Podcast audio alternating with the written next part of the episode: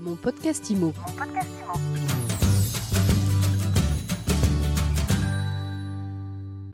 Eh bien, on se retrouve pour un nouvel épisode de mon podcast IMO en immersion de la porte de Versailles. On est au Parc des Expositions, Salon de la copropriété. Je suis avec Jamel Charev. Bonjour. Bonjour, Vous êtes directeur du développement commercial de Doc Up. c'est ça.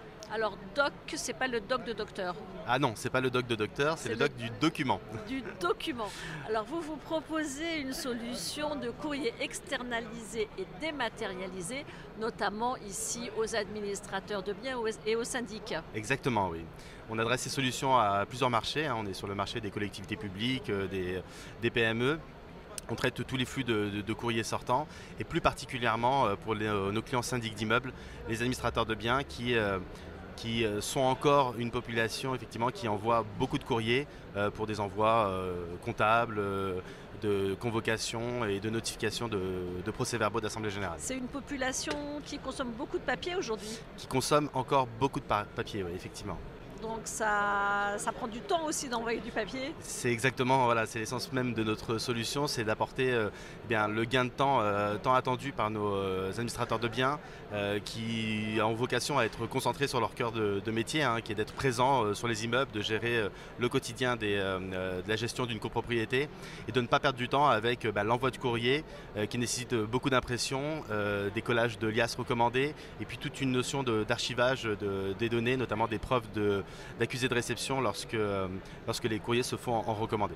Donc vous, vous envoyez les courriers à la place donc, du syndic ou de l'administrateur de biens, Exactement. Euh, mais c'est quand même du courrier papier. C'est pas forcément du courrier dématérialisé. C'est pas forcément du courrier dématérialisé. Euh, on est aujourd'hui dans l'ère de la dématérialisation, du digital, et de plus en plus, effectivement, les entreprises tendent à aller vers ces solutions de digitalisation de leur activité. Nous, ce qu'on propose, c'est une solution logicielle qui permet à l'utilisateur de dématérialiser entièrement euh, la génération de ces flux papier.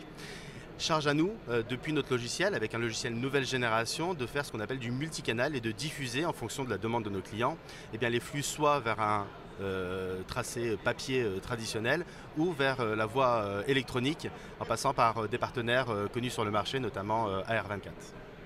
Alors moi je suis syndic, je vous envoie mon fichier sous quelle forme? Sous format PDF ou même sous Word, hein, on a aussi euh, ce qu'on appelle nous l'imprimante virtuelle qui permet de, de gérer le, le courrier dit égrené. Euh, donc on appelle ce Courrier, courrier. égrené, ça courrier veut dire égrené. quoi Ça c'est un terme que euh, j'apprends depuis que. Ouais, alors on est un peu dans le jargon minutes, de. là, quand on a préparé Ouais. l'interview, c'est quoi le courrier égrené? Alors, ce que j'appelle, ce qu'on appelle le courrier égrené, c'est le courrier tout venant, qu'on n'identifiera pas dans des, dans des volumes conséquents, identifiés, sortant de logiciels ERP notamment. Euh, je vous prends un exemple tout simple. Je suis une entreprise qui a des clients, je vais générer une fois par mois mes envois de factures, donc je vais avoir euh, tout un fichier PDF avec plein de factures. Ça va être du courrier transactionnel, du courrier de gestion que je vais bien distinguer du courrier tout venant de tous les jours, qui peut être une réponse à une demande euh, particulière d'un euh, d'un copropriétaire, d'un client, où là je vais rédiger mon courrier sous Word, comme tout le monde sait le faire, et plutôt que de faire euh, bah, fichier, enregistrer sous, de l'imprimer, d'aller prendre une enveloppe, etc., naturellement j'ai un- une imprimante virtuelle qui apparaît dans ma liste d'imprimantes et je vais pouvoir expédier mon courrier en ligne via la solution. DocUp. Et c'est ça exactement. C'est ce que j'appelle l'égrenage, effectivement. Très bien. Combien ça coûte vos- votre solution DocUp pour, les, pour vos clients euh, pro de l'IMO Alors, euh, on est sur une logique tarifaire qui est assez euh, spécifique, puisqu'on va facturer d'un côté ce qu'on appelle la prestation de- d'envoi de, courrier, de mise à disposition du logiciel, etc.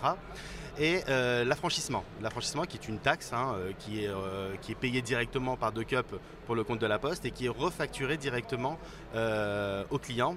Et en l'occurrence, la spécificité, c'est que cette euh, charge-là, euh, on est capable de la facturer directement au syndicat des copropriétaires, donc au, client de notre client.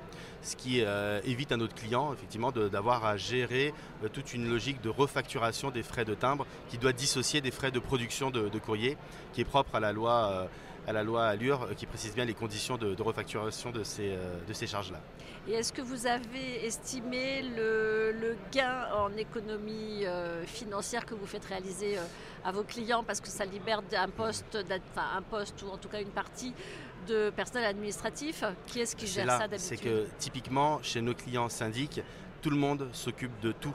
Euh, la spécificité de ce métier, c'est qu'effectivement, euh, ils sont présents, euh, ils doivent être bons dans plein de, plein de domaines, que ce soit juridique, architecture, jusqu'au moindre détail d'une copropriété.